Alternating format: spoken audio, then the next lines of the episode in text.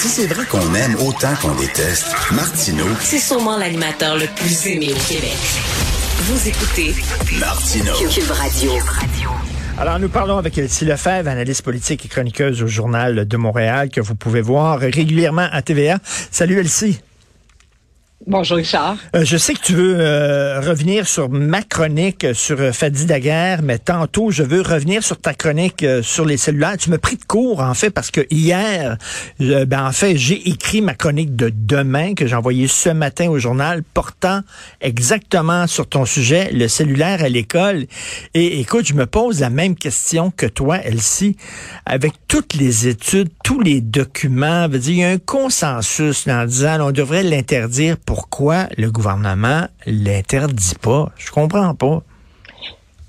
Je pense que parce que bon, euh, j'ai bon j'ai là-dessus moi aussi aujourd'hui parce que ça a passé. Il y a eu euh, au- il y a quoi quelques semaines un sondage où 7000 enseignants ont été consultés au Québec. Ils recommandent 9 sur 10 sont d'accord de- d'enlever le cellulaire dans les classes, euh, à moins que ça soit pour des activités académiques, parce que je pense qu'il peut y avoir peut-être un peu de bon là par moment d'utiliser certaines applications, mais le cellulaire, ben, on le sait là dans nos vies, même nous là comme adultes, je veux dire moi je, plaide coupable, je suis Ben oui. euh, comme tout le monde, là, tu sais, un peu happé par ça.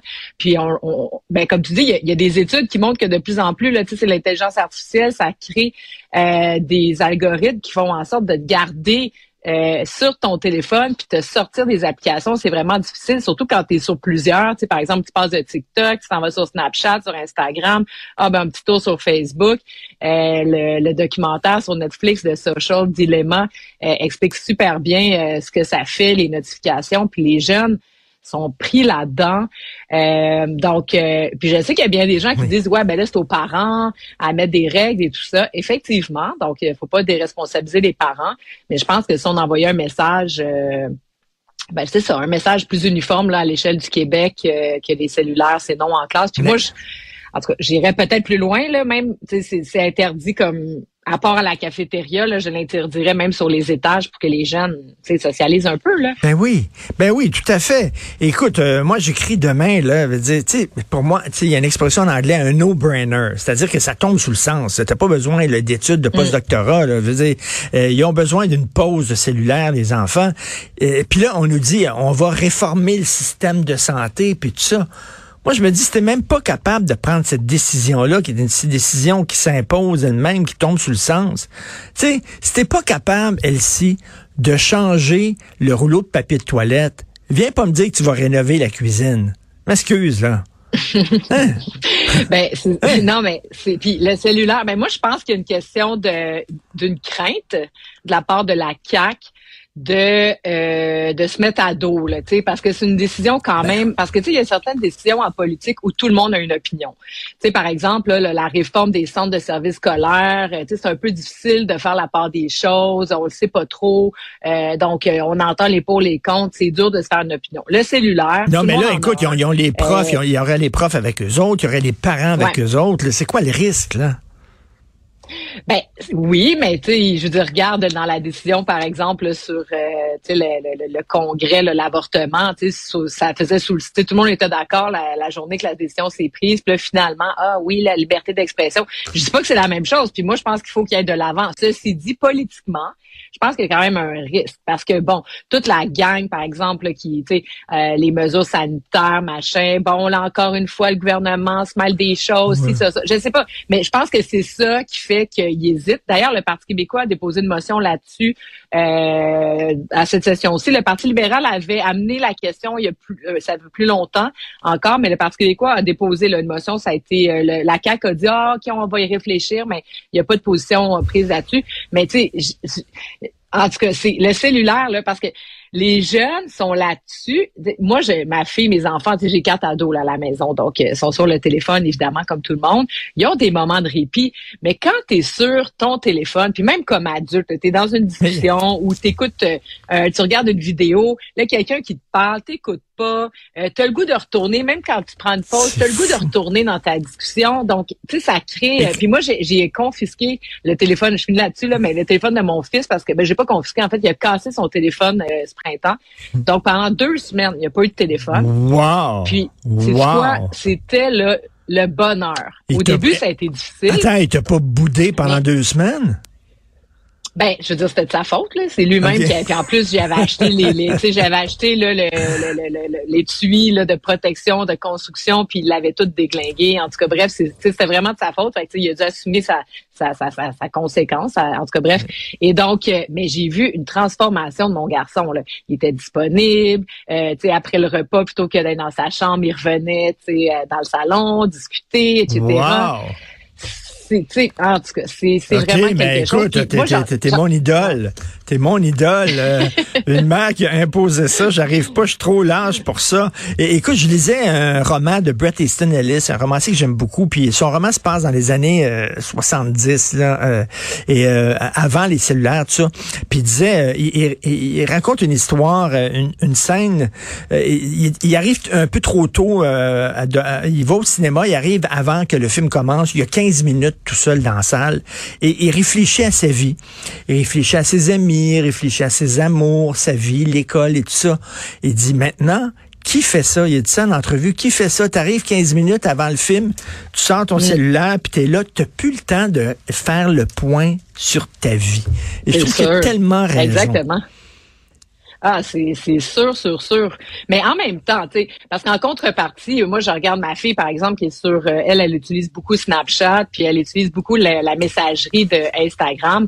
Sais, ils communiquent avec ça. Donc, ils se font des vlogs, hmm. ils se parlent. Tu sais, à l'époque, on utilisait le téléphone, on pouvait parler pendant deux heures. Maintenant, ils l'utilisent beaucoup pour communiquer. Ça, moi, j'ai pas de problème avec ça. Mon enjeu, c'est les TikTok de ce monde où là, tu regardes des vidéos, puis je veux dire, ça rend dingue là, avant de s'endormir. c'est parce que t'es comme j'en regarde un autre, j'en regarde ben un autre, j'en regarde un autre, puis à un moment donné, il est rendu je sais pas quelle heure, puis t'es encore là-dessus.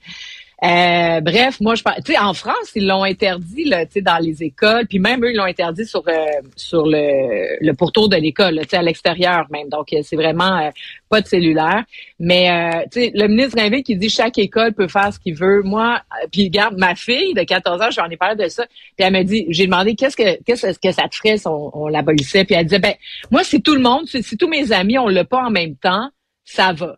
L'enjeu, c'est euh, le faux mot, la peur de manquer quelque chose. Donc, s'il y a juste toi qui est pas sur ton cellulaire, c'est là que ça crée de l'anxiété. Mais si tout le monde, on est à l'arrêt en même temps, je pense que ça va mieux passer, d'où l'importance, je pense, d'une directive euh, commune à toutes les écoles. Excellent. Je pense que pour le primaire, ça va de soi. Ben oui, ben, primaire, secondaire. Excellent texte. Drainville doit interdire le cellulaire à l'école pour la rentrée de 2023 de dans le journal. OK. Mais je, t'ai lu, je t'ai lu ce matin, dit, ah, elle était avant moi.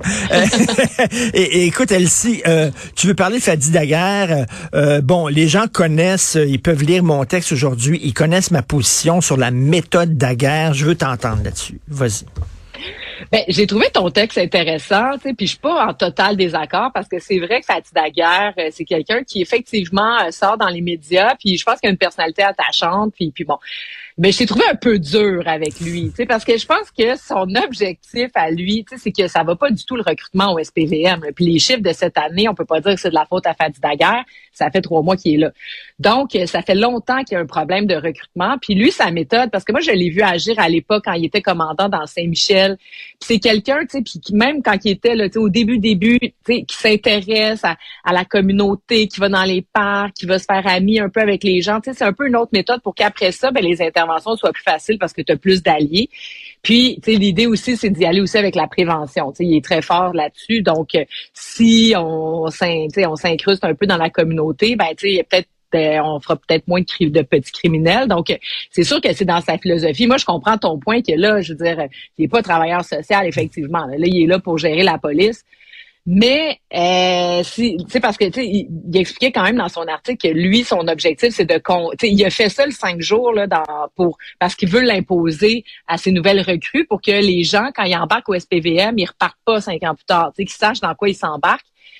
Donc, je trouve qu'il y a quelque chose, c'est comme il y a une démarche intéressante, puis le statu quo peut pas marcher parce qu'à l'heure actuelle, ben, on n'a pas de police. Mais ceci dit, il y a d'autres enjeux, là, parce que c'est pas juste l'intégration dans le milieu. Il va falloir bonifier les salaires à la police de Montréal parce que les enjeux sont pas mal plus tough. C'est sûr que si t'es policier à Blainville, euh, t'as pas la, même euh, la même affaire que si tu es à Place Émilie Gamelin ou dans un quartier chaud de Montréal.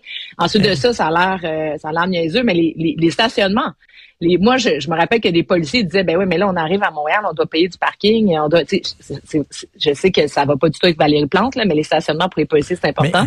Puis, euh, les, les appuyer. Les appuyer mais moi, mais, moi, mais moi c'est vrai que le côté, là, je parle pas de ça dans ma chronique, là, l'immersion.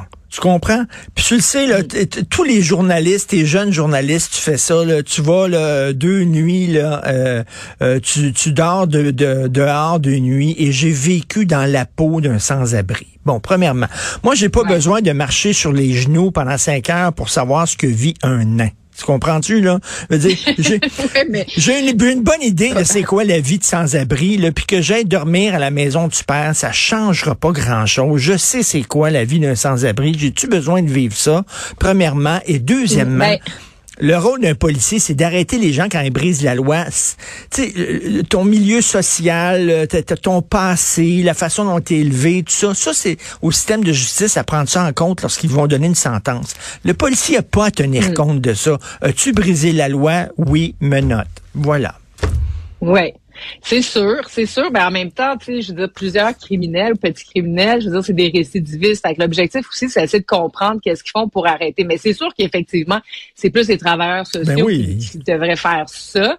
Mais les policiers, tu sais, d'ailleurs, j'ai écouté une entrevue, puis il disait, le fait d'avoir dormi, là, à la maison du père, puis finalement de pas avoir dormi parce que, tu sais, à la chambre d'à côté, il y a un gars qui est en crise, puis bon, fait tu sais, t'arrives pas à dormir. Donc, euh, lui, il disait qu'après cinq jours, là, il était exténué, il était plus sensible. Ça faisait en sorte que, tu sais, je veux dire, même sa, sa perception puis ses comportements étaient différents. Donc, euh, que le policier comprenne que quelqu'un qui est comme perturbé dans la rue, il y a peut-être aussi plusieurs raisons. Puis que, tu sais, si euh, c'est peut-être pas un criminel endurci, c'est peut-être juste quelqu'un qui est bien mélangé, qui a pas dormi, qui est un peu drogué, puis que bon, et que donc l'intervention peut se faire peut-être de manière différente que si c'est un vrai criminel Hells Angels qui tire sur le monde, tu sais.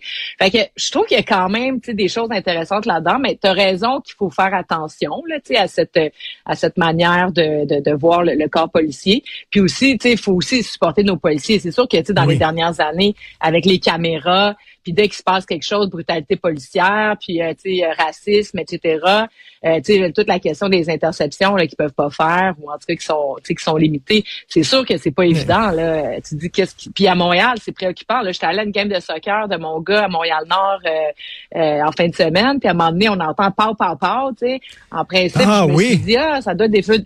Ben, je me suis dit, ça doit être des feux d'artifice, tu sais. Là, à un moment donné, il y a du monde qui est comme, ouais, ça sonnait pas vraiment comme ça, tu sais. Puis là, tu te dis, ah, tu sais, on commence à ressentir ça à Montréal, tu sais. C'est, ben, c'est incroyable, hein, tu dis, c'est peut-être une arme à feu, c'est peut-être une fusillade. Tu sais, jamais on n'aurait pensé ça. Il y a, quoi? Il y a cinq ans, on n'aurait pas pensé ça. Exact. Puis mon garçon, tu sais quoi, il y a 13 ans, quand il est sorti du match, tout de suite, une des premières choses, il dit, t'as entendu les coups de feu? Tu sais, je veux dire, voyons donc, mon enfant de 13 ans à Montréal, maintenant, a ça. Puis en plus, on revient, on revient euh, deux jours plus tard, un autre match. En tout cas, bref, on revient. Euh, sur le boulevard Saint-Michel, il y a eu un meurtre. Tu sais, il y avait comme tous les trucs de. En tout cas, tu sais, bref, euh, il y en a beaucoup. Je trouve que des cas. Puis tu sais, toi, tu parles souvent de ce qui se passe à Cube Radio, puis au parc Émilie Gamelin. Euh, je suis pas certaine que la mairesse, parce que oui, on peut parler de Fadi Laguerre, là, mais ultimement, il y a besoin du soutien de la mairesse de Montréal. Je ne sais pas. Tu sais, euh, Denis Coderre parlait du shérif Coderre. Là, lui, c'était peut-être un autre cas. mais mais mais, mais, ben, tu sais, Elsie, sur, sur Fadi euh, Daguerre, euh, puis c'est vrai qu'il est attachant. Je l'ai rencontré, puis tout ça. Puis c'est, c'est, un, c'est un homme, moi, je pense que le cœur à bonne place. Euh, cela dit, tu sais, le côté, le policier est ton ami, puis on va montrer, là, on va jouer au soccer avec les jeunes, puis pas peur de nous. C'est-tu pour pourquoi, quand je vais aux États-Unis, puis ça t'arrive d'aller euh, au Vermont, j'imagine, en auto, euh, je ne dépasse pas la limite de vitesse d'un kilomètre. Je respecte à la ligne, sais-tu pourquoi? J'ai peur des policiers américains. Je veux pas me faire arrêter par les policiers américains. C'est pour ça que je respecte la loi aux States. T'as raison, mais tu sais, en contrepartie, je pourrais te rétorquer qu'aux États-Unis, je veux dire, la violence a jamais été aussi élevée aussi. Ah. Puis tu sais, les policiers, les armes à feu, puis tout ça. Fait que, tu sais, euh, je, regarde, je finis là-dessus. Fadi Daguerre et, sa, et son équipe, là, pendant longtemps, il y avait des gros problèmes avec deux grosses polyvalentes, Lucien Pagé, Georges Vanier à Montréal. Puis là, les policiers ont introduit des équipes de basketball où les policiers allaient jouer avec les jeunes. ça apaisait beaucoup les choses parce que quand les policiers passaient dans le parc le soir, ben plutôt que tu qu'il y ait des, des confrontations, ben tu sais, il y avait cette euh, amitié là qui faisait en sorte que bon, il y avait un meilleur respect de la police et de l'ordre. Et quand les policiers disaient aux jeunes, hey là, ça suffit, allez vous coucher ben il allait se coucher. Tu sais. Donc, Mm. en tout cas, c'est un Mm. gros débat. Mm. puis je pense qu'on n'a pas fini d'en parler parce que la violence monte, puis on n'a pas assez de policiers à Montréal. Donc, Non, non, c'est intéressant. Écoute,